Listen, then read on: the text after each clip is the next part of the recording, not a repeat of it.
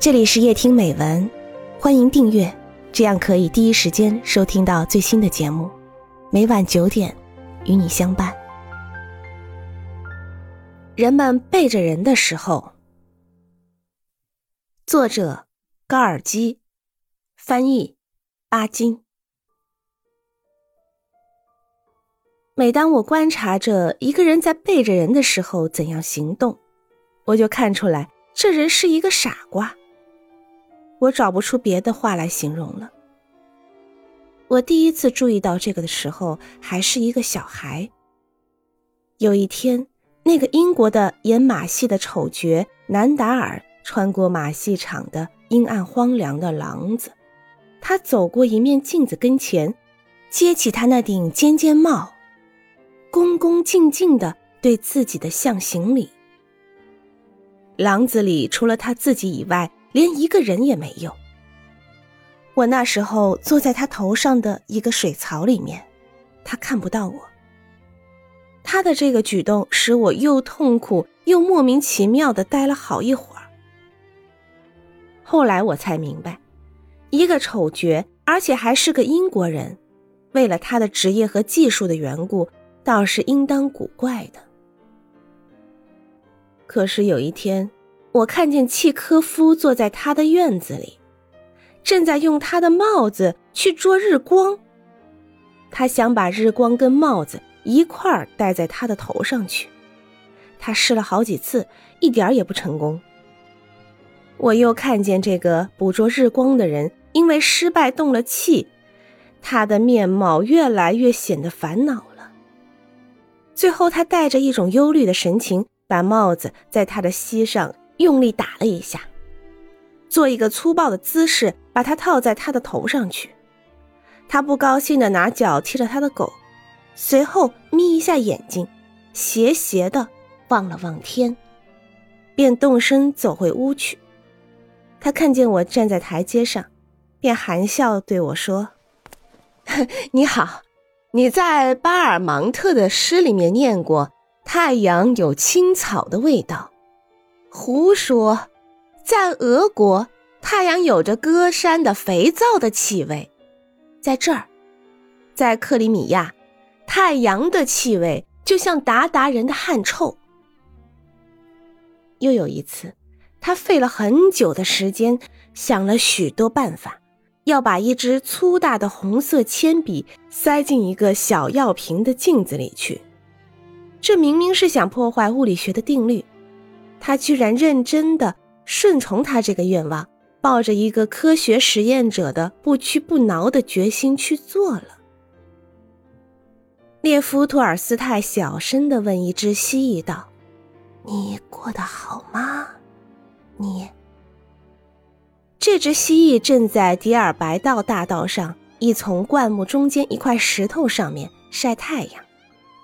托尔斯泰站在他面前。一只手插进他的腰带里，这个伟大的人物向他周围看了一眼，随后便对蜥蜴承认说：“我呢，我却过得不好。”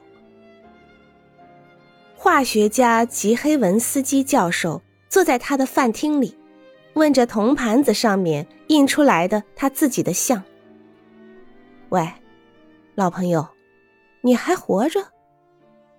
像没有回答他。唉，教授叹了一口长气，便十分小心的用他的手掌心揩拭他的像，一面皱着眉头，不愉快的摇动着他那个像喇叭管子似的鼻子。乌拉吉米尔斯基神父把他的靴子放在自己面前，一本正经的对他说。开不走。过后，他问道：“你不会吗？”于是他带着傲慢而确信的口气断定道：“哼，这样很好。没有我，你连一步也走不动。”我在这时候走进屋子里来，问道：“嘿，你在做什么？”菲阿多尔神捕。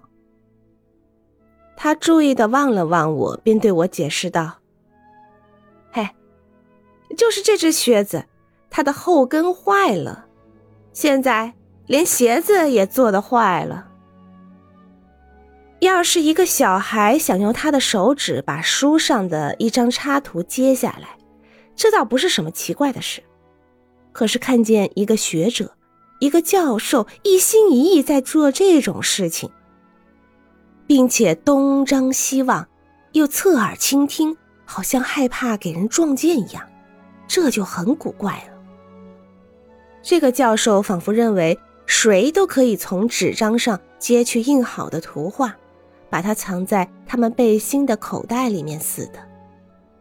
有一两次，他相信已经做成功了，他从书页上揭下来一点东西。像夹一个铜板似的，把它夹在两根手指的中间，想拿它放进他的背心口袋里去。可是等他将他的手指细看了一下以后，他皱起眉头，在亮光下面将图仔细研究一番，又用手去拨那印好的图。然而他却没有成功，于是他丢开书，不高兴的顿着脚，急匆匆的走了。亚历山大·布洛克站在世界文学社的楼梯上，在一本书的空白地方写字。忽然间，他紧靠栏杆，做出恭恭敬敬的让路给什么人的动作，而我却看不见那个人在什么地方。我正站在上面的楼梯口上。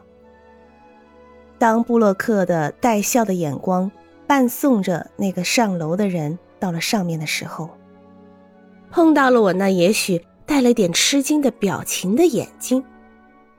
他手里捏着一支铅笔落在地上了。